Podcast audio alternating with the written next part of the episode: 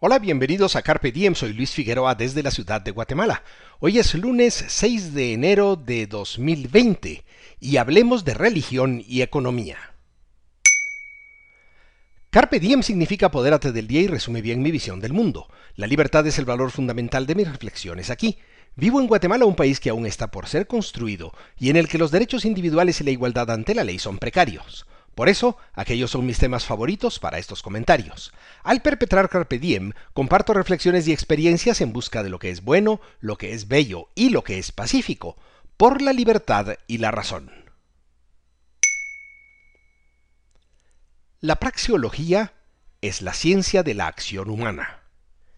Y la economía nos da el conocimiento necesario para comprender la relevancia de la acción humana consciente y con propósito. ¿Por qué es que la religión no habría de ser objeto de exploración económica? No sólo la religión abstracta y mística como prefilosofía, sino aquella como un medio que usan las personas para conseguir fines que valoran, concretos y pedestres. Aquello hacen Rachel McCleary y Robert Barrow en un libro recién publicado que se llama The Wealth of Religions. Su capítulo titulado When Saints Come Marching In cuenta la historia de Pedro de Betancourt y como todo el libro está lleno de data valiosa que el estudioso puede aprovechar. ¿Sabías que en 1964 en Guatemala 8.2% personas de personas decían ser evangélicas y que actualmente la cifra es de 40%.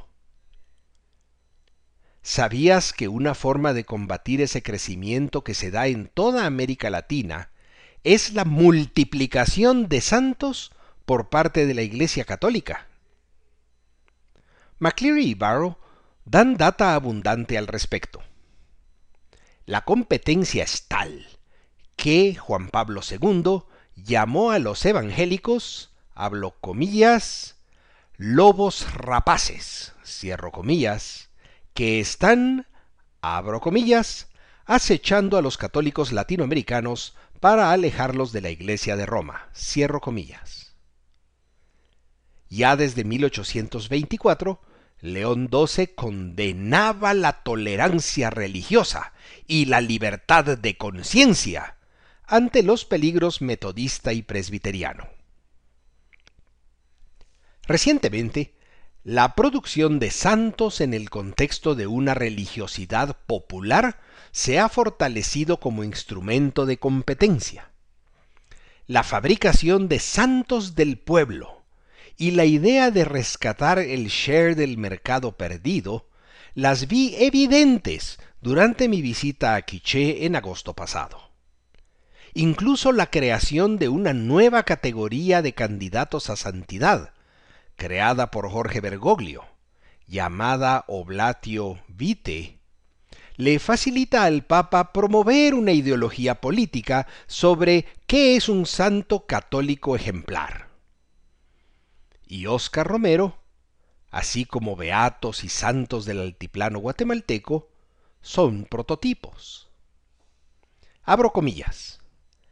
La Iglesia Católica, la empresa corporativa más duradera del mundo, se esfuerza, en parte por medio de la creación de santos, para mantener su poderosa posición mundial al actuar de manera más efectiva contra el protestantismo. Cierro comillas. Esto lo comentan McCleary y Barrow en el libro que les recomiendo, The Wealth of Religions. ¿Y tú? ¿Qué piensas? Si te interesan estos temas, comparte este podcast y visita luisfi61.com.